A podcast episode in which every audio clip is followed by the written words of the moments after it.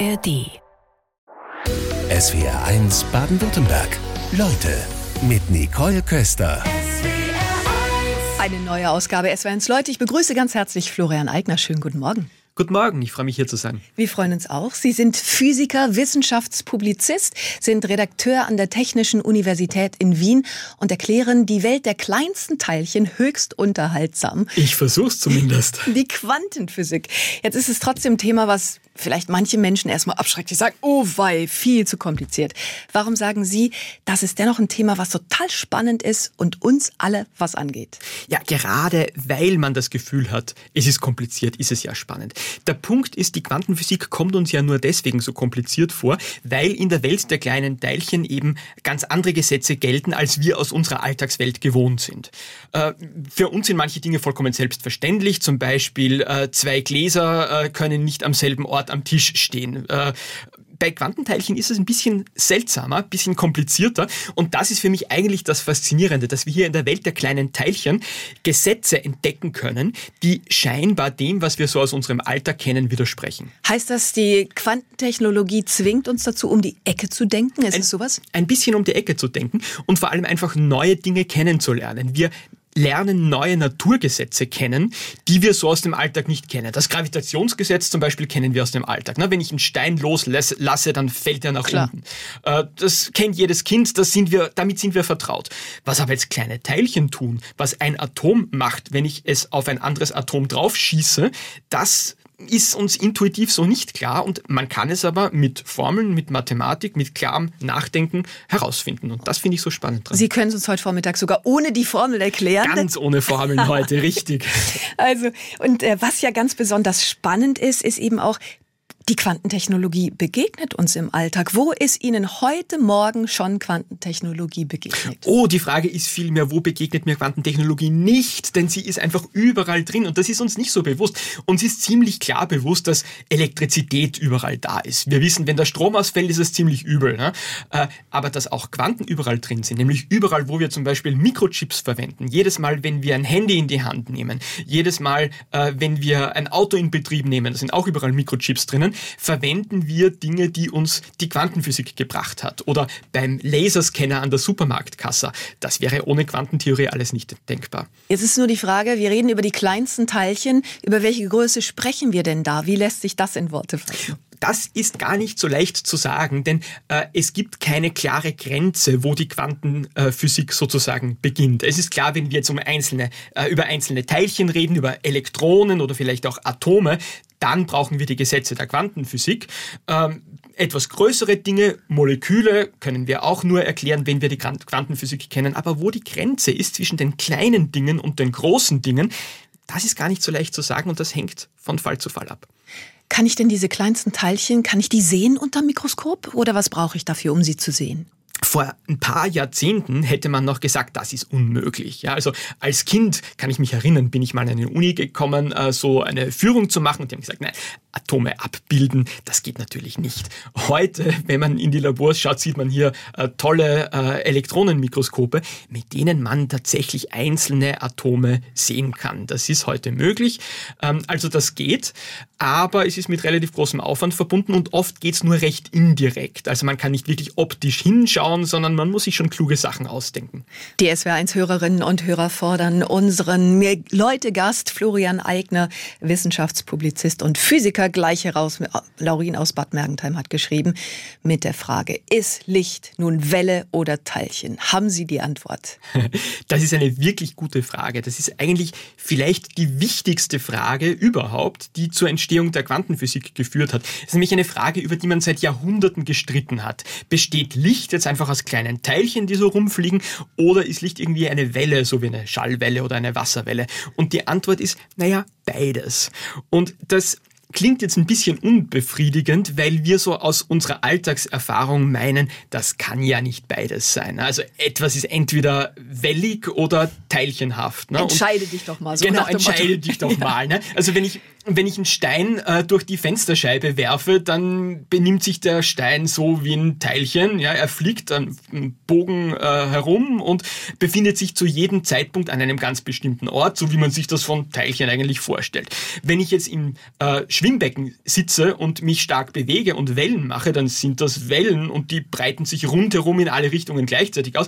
Auch nicht besonders aufregend. Also für beides, für das Teilchenhafte und für das Wellenhafte, haben wir so als Menschen eine ganz gute Intuition. Das kennen wir aus dem Alltag, das fällt uns nicht schwer. Und jetzt kommt die Quantenphysik und sagt uns plötzlich, nee, das ist beides gleichzeitig. Ja? Also Licht hat eben Welleneigenschaften und Teilcheneigenschaften. Und das lässt uns zunächst mal so ein bisschen stocken, weil wir das Gefühl haben, naja, aber äh, dann muss ja eines irgendwie richtiger sein als das andere und das eine ist vielleicht nur ein Hilfsbild oder sowas. Aber nein, man muss sich in der Physik, in der Quantenphysik eben damit abfinden, dass unsere Alltagsvorstellung von den Dingen hier nicht mehr ausreicht, dass Licht eben wirklich beide Eigenschaften miteinander vereint und dass es nicht schlimm ist, wenn wir das so intuitiv vielleicht nicht richtig einordnen können. Dann stellt sich ja die Grundfrage, seit wann wissen wir das, dass es so ist und welche Namen sind da ganz entscheidend?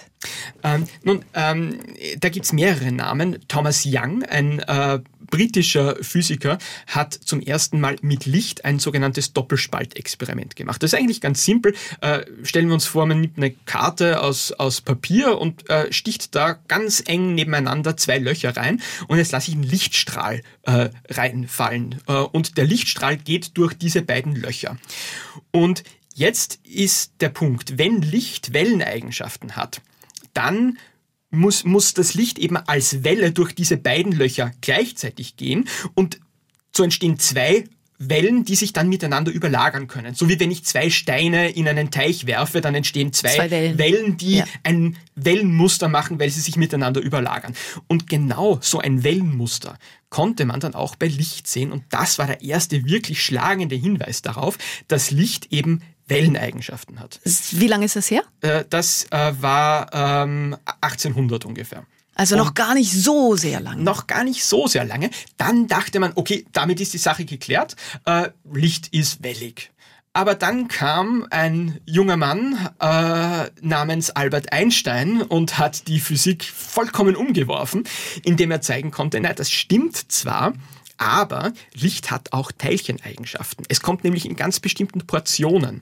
Also ich kann sozusagen nicht eine beliebige Menge von Licht haben, sondern Licht ist auf minimaler Skala portioniert, ja, so als wären es einzelne Teilchen. Ich kann eine äh, Portion Lichtenergie haben oder zwei oder 800.037, aber niemals dreieinhalb. Das geht nicht.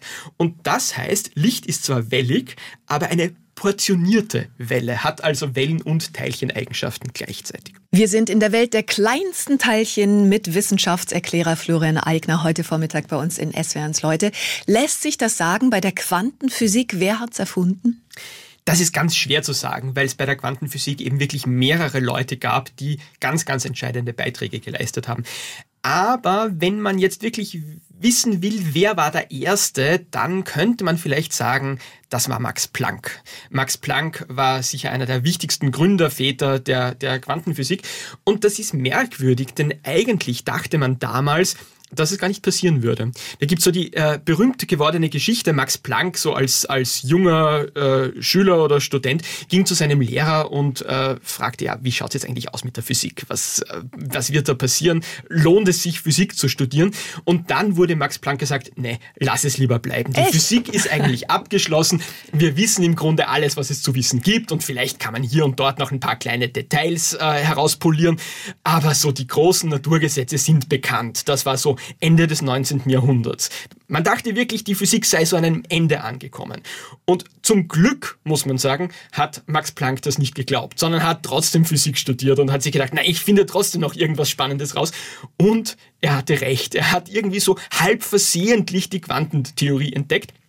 Und das, indem er eigentlich etwas äh, untersucht hat, was auf den ersten Blick gar nicht so äh, aufregend klingt. Und zwar hat Max Planck überlegt, warum glühen Objekte, die sehr heiß werden, in einer bestimmten Farbe. Man kennt das ja, wenn man ein Eisenstück zum Beispiel erhitzt, dann beginnt es irgendwann so leucht, äh, rot zu leuchten. Beim Schweißen sieht man das ab Ja, zu, ne? genau. Und ja. dann wird es noch heißer, dann wird es vielleicht ja. gelb und dann irgendwann wird so bläulich-weiß. Und Max Planck dachte, na, das muss man doch irgendwie ausrechnen können. Ne?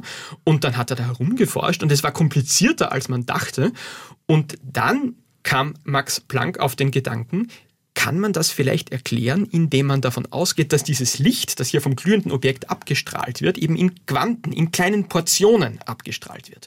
Und nur mit dieser Idee konnte er dieses Phänomen erklären. Haben denn diese Portionen, die Sie da gerade ansprechen, haben die dann was mit dem Quantensprung zu tun? Weil das ist ja das Thema, was mit Planck immer in Verbindung gesetzt wird.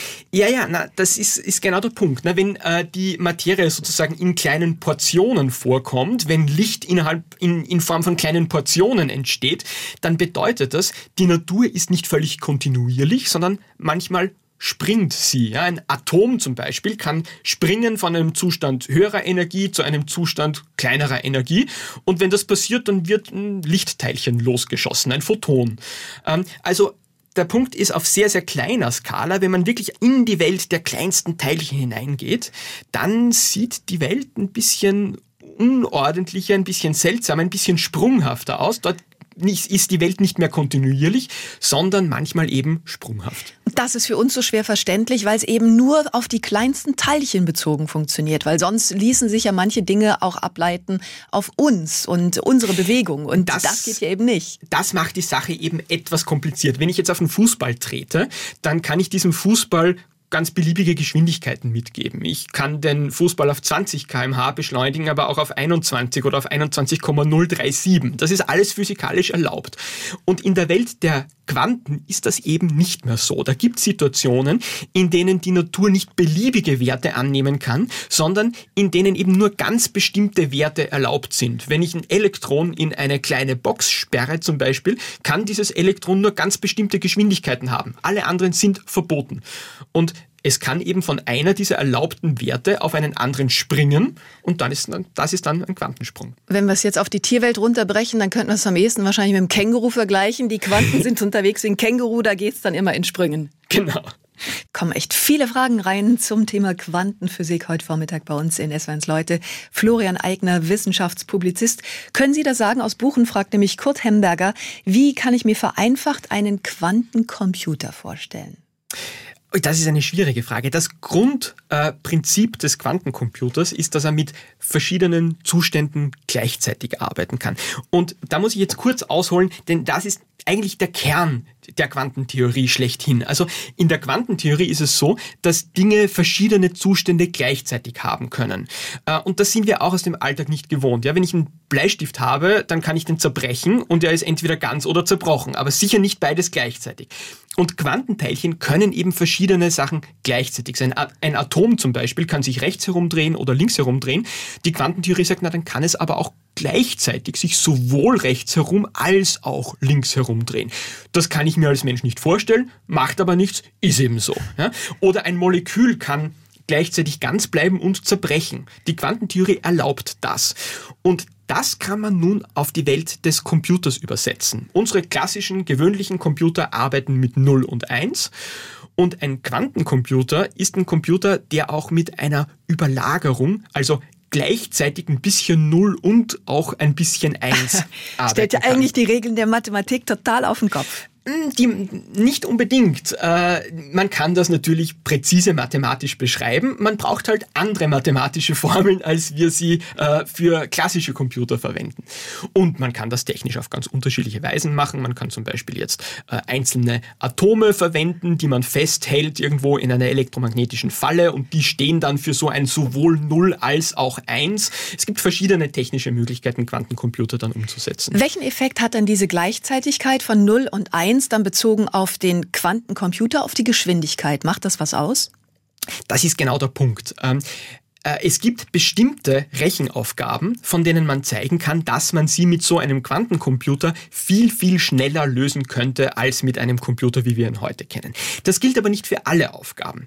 Das heißt, wenn es einen leistungsfähigen Quantencomputer gäbe und wir sind noch nicht ganz so weit. Es gibt erste Versuche damit, aber so wirklich das, was man möchte, äh, gibt's noch nicht. Wenn es so einen Quantencomputer gäbe, dann könnte man bestimmte Aufgaben ähm, viel schneller lösen. Man könnte zum Beispiel Zahlen in Primfaktoren zerlegen. Das kennt man vielleicht aus der Schule. Klingt jetzt nicht wahnsinnig spannend, ist aber wichtig, weil wir mit Primzahlen ähm, verschlüsseln. Also unsere Kreditkarten zum Beispiel sind deswegen sicher, weil da ein primzahlenbasierter Code dahinter steckt. Das wird immer wichtiger in Sachen von Cyberkriminalität beispielsweise.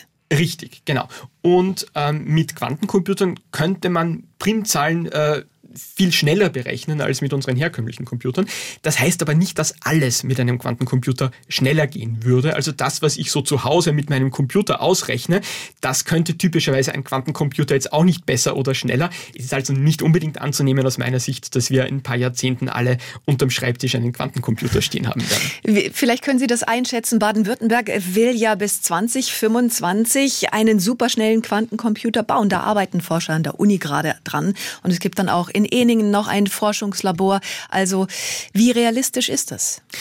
Der Quantencomputer wird kommen, davon bin ich überzeugt und ich finde es ganz toll, dass es da diese Forschungsbestrebungen gibt. Die Frage ist nur, wofür wird man ihn verwenden? Und ich glaube, dass er in der Wissenschaft eine entscheidende Rolle spielen wird und es wird ein faszinierendes Gebiet sein. Ich glaube aber nicht, dass es so für den einzelnen Privatverbraucher ein wirklich nützliches Gerät sein wird. Ich glaube aber, dass man bei der Forschung am Quantencomputer so quasi versehentlich nebenbei Entdeckungen machen wird, die uns allen in unserem Alltag helfen werden. Also es gibt da so viele Möglichkeiten in der Quantentechnologie. Insofern glaube ich, dass da vielleicht der Hauptnutzen dieser Forschung am Quantencomputer möglicherweise gar nicht der Quantencomputer selbst ist, sondern die vielen tollen technischen Kleinigkeiten, die so nebenbei dabei noch herauskommen. Dann lässt sich wahrscheinlich auch jetzt gerade gar nicht sagen, wie weit wir in der Quantentechnologie sind.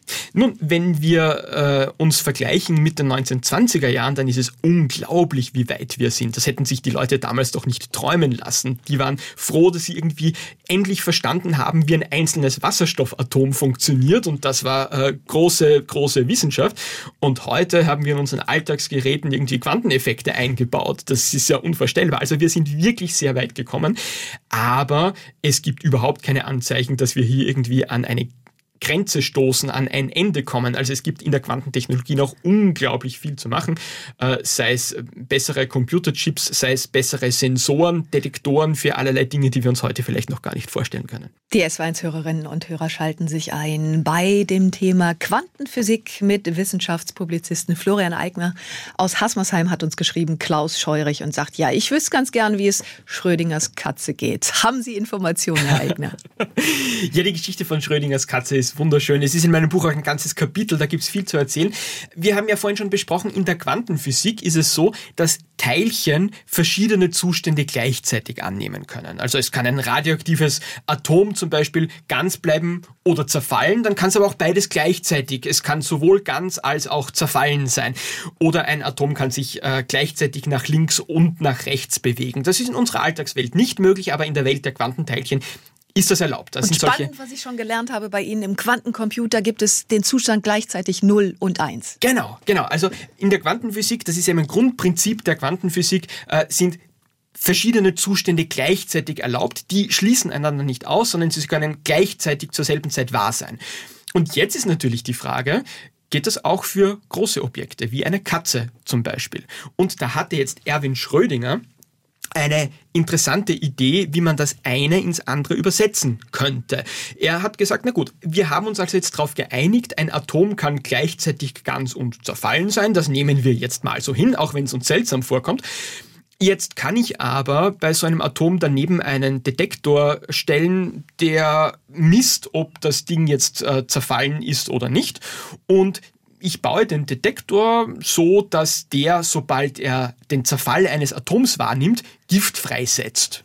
Und daneben äh, setze ich eine Katze. Und all das packe ich jetzt in eine Kiste. Na gut, sagte Schrödinger. Was ist jetzt in dieser Kiste aus quantenphysikalischer Sicht, äh, wenn ich eine Weile warte? Dann kann dieses radioaktive Atom, das ich dort reingegeben habe, eben zerfallen sein oder ganz, beziehungsweise quantenphysikalisch betrachtet ist es beides gleichzeitig. Äh, und das bedeutet doch jetzt, könnte man meinen, dass der Detektor auch gleichzeitig einen Zerfall misst und keinen Zerfall misst, dass der Detektor gleichzeitig Gift freisetzt und nicht freisetzt und dass damit die Katze, die dort drin sitzt, gleichzeitig tot ist und lebendig. Und jetzt stoßen wir auf einen seltsamen Gedanken. Heißt denn das, dass aus quantenphysikalischer Sicht eine Katze sowohl tot als auch lebendig sein kann? Vielleicht bis ich die Kiste öffne und nachsehe, was jetzt wirklich der Fall ist. Und das ist aber nicht so. Denn diese Quantenüberlagerungen, dieses gleichzeitig in jenem und in diesem Zustand sein, das ist eben nur für sehr kleine Dinge möglich. Ein Atom kann das, ein Elektron kann das, ein Molekül kann das, aber wenn wir dann zu größeren Dingen gehen, wie eben zu einer Katze, dann geht das nicht mehr. Die sind viel zu kompliziert und man kann zeigen, dass diese Überlagerungszustände, dieses sowohl jener Zustand als auch dieser Zustand bei großen Dingen eben in Sekundenbruchteilen kaputt geht. Das heißt, eine Katze muss sich immer entscheiden, die ist immer entweder lebendig oder tot. Aber die Frage ist jetzt, wo ist die Grenze dazwischen? Das ist die spannende Frage. Was wir dazu sagen müssen, er hat das Experiment nicht wirklich durchgeführt. Ne? Also die Katze äh, wurde nicht mit Gift vergiftet. Nein, das war ein reines Gedankenexperiment. Aber spannend. Und die Frage ist ja wirklich nach der Grenze. Ich denke gerade bei der Schädlingsbekämpfung, da würden wir uns ja wiederum freuen. Die sind ja kleiner, aber auch das funktioniert nicht. Ne?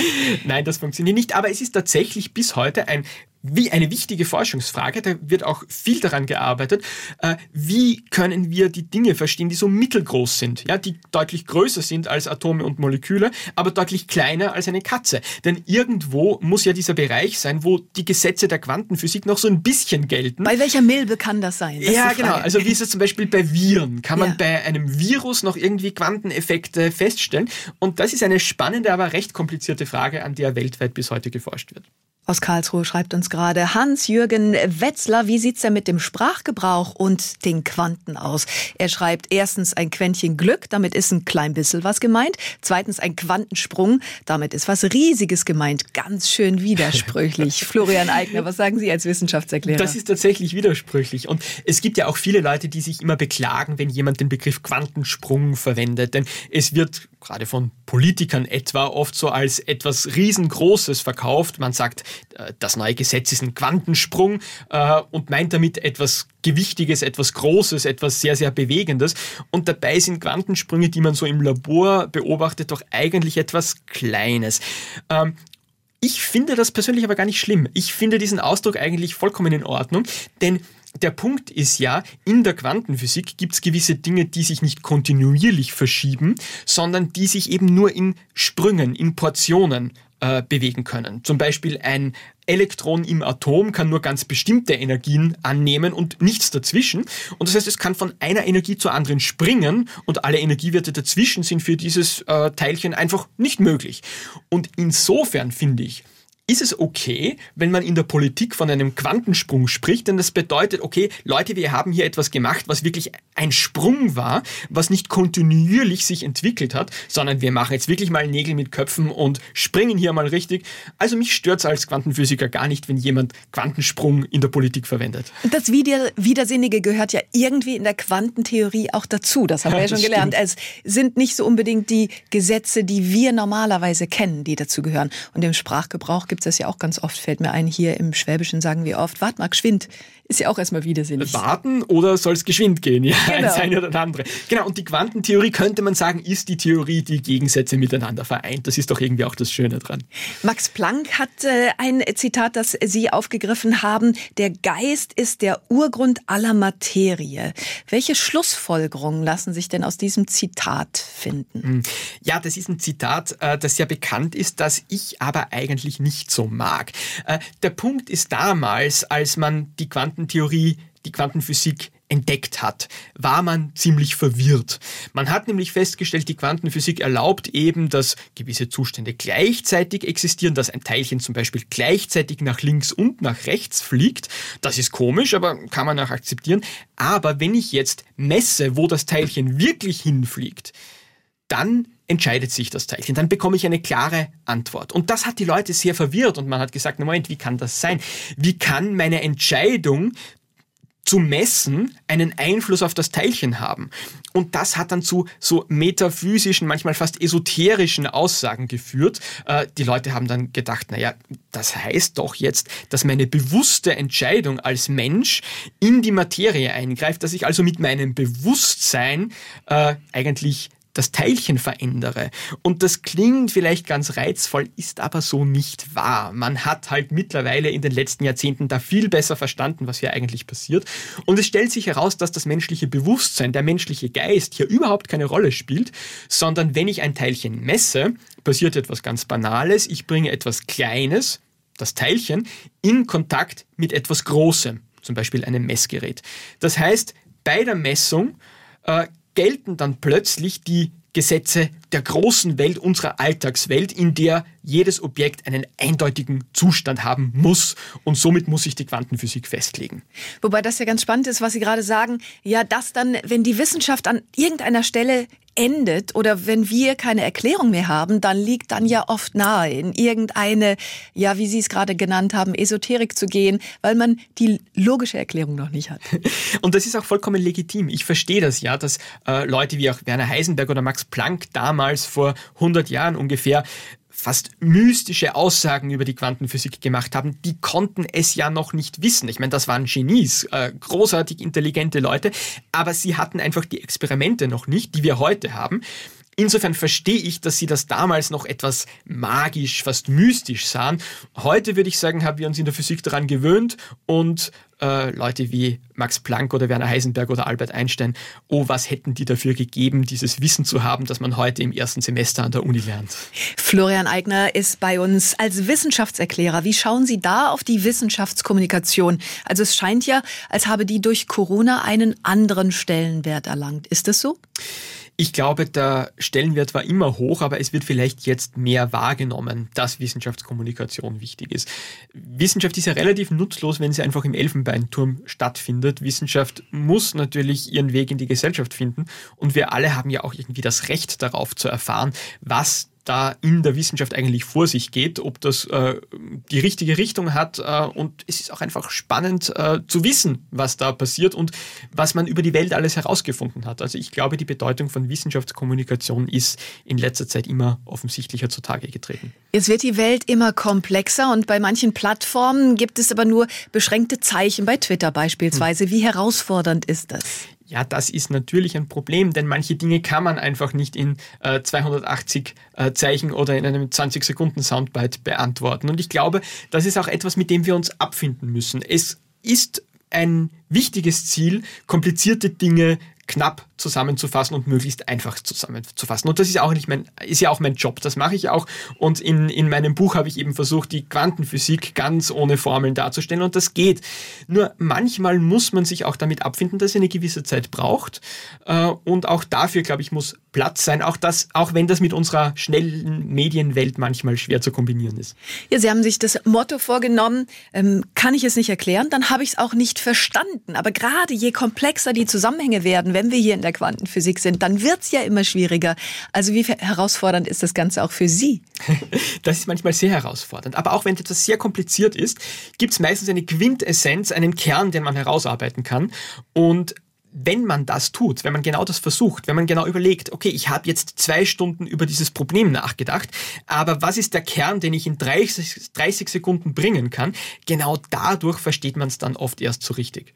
Und all die Dinge, die dann unter den Tisch fallen, sind die dann Potenzial für Missverständnisse oder was machen Sie damit? Da muss man vorsichtig sein. Also es wäre natürlich jetzt auch falsch äh, zu glauben, dass diese 30 Sekunden, die man dann rausdestilliert aus einem Quantenphysik-Thema zum Beispiel, dass die dann das gesamte Feld repräsentieren. Natürlich ist das nur der Kern und der Kern ist nie das Ganze. Also wenn man sich wirklich damit beschäftigen will, dann muss man natürlich etwas tiefer reinsteigen, muss Bücher lesen, aber es ist trotzdem sehr, sehr wertvoll, mal zu überlegen, äh, was ist der Kern der Sache, was ist die Überschrift, was ist das, was sich Leute, die nicht so tief reinsteigen wollen, wirklich merken sollen. Und ich glaube, das ist auch etwas, was Leute, die in der Forschung arbeiten, lernen müssen, äh, ihre Sache klar, kurz, prägnant und verständlich zu präsentieren. Wir haben eben schon erfahren, Max Planck wurde damals gesagt, ach, Physik, da haben wir eigentlich alles schon rausgekriegt, studier doch was anderes. Er hat es dann trotzdem gemacht. Wie ist es bei Ihnen gewesen? Was hat Sie an der Physik gereizt?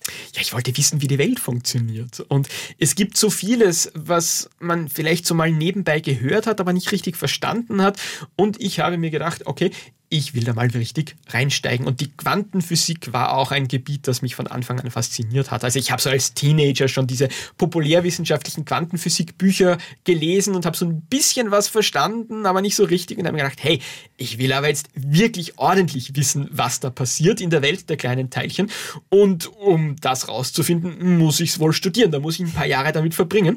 Und so war es dann auch und äh, ich habe das nie bereut. Wissenschaftserklärer Florian Eigner bei uns in SWRs Leute aus Esslingen kommt gerade eine Frage rein von Wolfgang und er sagt, was ist denn bitteschön mit Quantenheilung gemeint? Nun, Quantenphysik wird natürlich für alles Mögliche verwendet heute, das teilweise mit echter Quantenphysik gar nicht so viel zu tun hat. Und man muss etwas vorsichtig sein, wenn uns Dinge mit dem Begriff Quanten verkauft äh, werden. Man kann heute auch Bücher über Quantenastrologie kaufen, man kann sich die Wohnung mit Quantenfeng Shui einrichten lassen. Also es gibt da allerlei Dinge so aus dem esoterischen Bereich, die einfach mit dem Begriff Quanten verziert werden, um ihnen sozusagen mehr Seriosität äh, umzuhängen, obwohl das eigentlich wissenschaftlich nicht gerechtfertigt ist, weil von Quantenphysik da überhaupt nichts drinsteckt.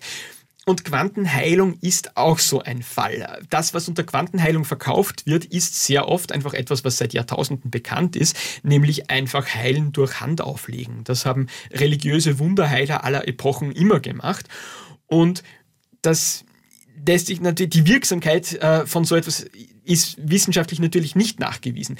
Jetzt bin ich da eigentlich relativ großzügig und sage, naja, es gibt aber auch im Gesundheitsthema Rituale, die einfach gut tun und auch wenn es jetzt nicht wirklich physisch hilft, wenn es einem dadurch emotional besser geht, dann macht ist es ja doch. schon mal was Positives. Ist das schon mal was sagen, ne? Positives. Ja. Aber die Behauptung, dass man auf diese Weise irgendwie über Quanteneffekte in den Körper eingreifen könnte, die ist sehr weit hergeholt und mit echter Quantenphysik hat das nichts zu tun. Also da höre ich raus, es ist schon mal wichtig, wenn irgendwo was mit Quanten draufsteht, erstmal auch vorsichtig werden und genau gucken. So ist es. Genau, es gibt das weite Feld der Quantenesoterik, das äh, mit echter Quantenphysik nichts zu tun hat. Vergangenes Jahr, da bekamen drei Quantenforscher den Nobelpreis für Physik, ausgerechnet am 75. Todestag von Max Planck, der als Begründer der Quantenphysik gilt. Können Sie uns da erklären, denn das hat ja dann eben mit der Wissenschaft zu tun, wofür genau Sie diesen Preis bekommen haben? Da ging es um Quantenverschränkung. Das ist ein, ein, ganz merkwürdiges, aber sehr spannendes Phänomen, äh, wo zwei Quantenteilchen miteinander verbunden sind, obwohl sie an verschiedenen Orten sind. Das heißt, eine Messung am einen Teilchen äh, legt den Zustand dieses Teilchens fest. Wir wissen ja aus der Quantentheorie, äh, dass eine Messung immer eingreift in das, was ich messe. Aber wenn diese beiden Teilchen quantenphysikalisch zusammengehören, dann kann es eben passieren, dass eine Messung des einen Teilchens auch einen Effekt auf das andere Teilchen hat, auch wenn sich das gar nicht dort befindet, wo gemessen wird, sondern vielleicht am anderen Ende der Welt. Äh, und das kann man auch technisch nutzen, auch alles, was mit Quantencomputern zu tun hat, äh, verwendet dieses Prinzip der Quantenverschränkung. Aber da gibt es noch sehr viel zu tun und sehr viel zu forschen. Wollen Sie dann einen kleinen Ausblick wagen? Wo wird uns, wir haben ja schon gehört, wo uns die Quantenphysik im Alltag begegnet? Schon an der Supermarktkasse. An der Supermarktkasse beim Laserscanner ist Quantenphysik drin. In unserem Smartphone beim Mikrochip, der dort eingebaut ist, ist Quantenphysik drin. Also die Quantenphysik begleitet uns wirklich durch den Alltag, überall, wo wir hingehen. Und davon wird noch viel mehr kommen. Und wenn wir in die Zukunft blicken, ist natürlich schwer, es ist nicht wirklich vorherzusagen, was die nächsten großen Quantendurchbrüche sein werden. Aber es gibt schon Dinge, die sich abzeichnen. Zum Beispiel sind wir gerade dabei, unsere Energieversorgung umzubauen. Und was sind die Ideen, die wir da äh, hervorbringen? Photovoltaik zum Beispiel. Das ist ein Quanteneffekt. Also, dass Solarzellen Strom erzeugen, lässt sich nur mit Hilfe der Quantentheorie erklären. Vielleicht haben wir eines Tages Kernfusionskraftwerke. Das ist ein Quanteneffekt. Das lässt sich nur mit der Quantentheorie erklären. Worauf in der Quantenphysik wären Sie gerne gestoßen? Eine Entdeckung, die ich gerne gemacht hätte. Ähm, ja, da würde ich zurückgehen, so in die 1920er Jahre, da wäre ich gern dabei gewesen, als so die fundamentalen Grundgleichungen der Quantenphysik, die Schrödinger Gleichung zum Beispiel, äh, entdeckt wurde. Und das war wirklich der Beginn von allem. Das verwendet man bis heute jeden Tag, wenn man in der Quantenphysik forscht. Und dem haben wir so viel zu verdanken, dass wir uns wirklich alle darüber freuen können, dass damals richtig kluge Leute auf diesem Gebiet geforscht haben. Und danke, dass Sie uns das heute so spannend vermittelt haben. Jetzt haben wir auch Geschichten zum Protzen. Schrödingers Katze haben Sie zum Beispiel toll erklärt. Das Beispiel, wo wir jetzt sagen können, ja, eine Katze kann gleichzeitig tot oder lebendig sein. Beziehungsweise und ist da ja wichtig. Danke, Florian Eigner. Ich sag danke. SWR 1 Baden-Württemberg. Leute, wir nehmen uns die Zeit.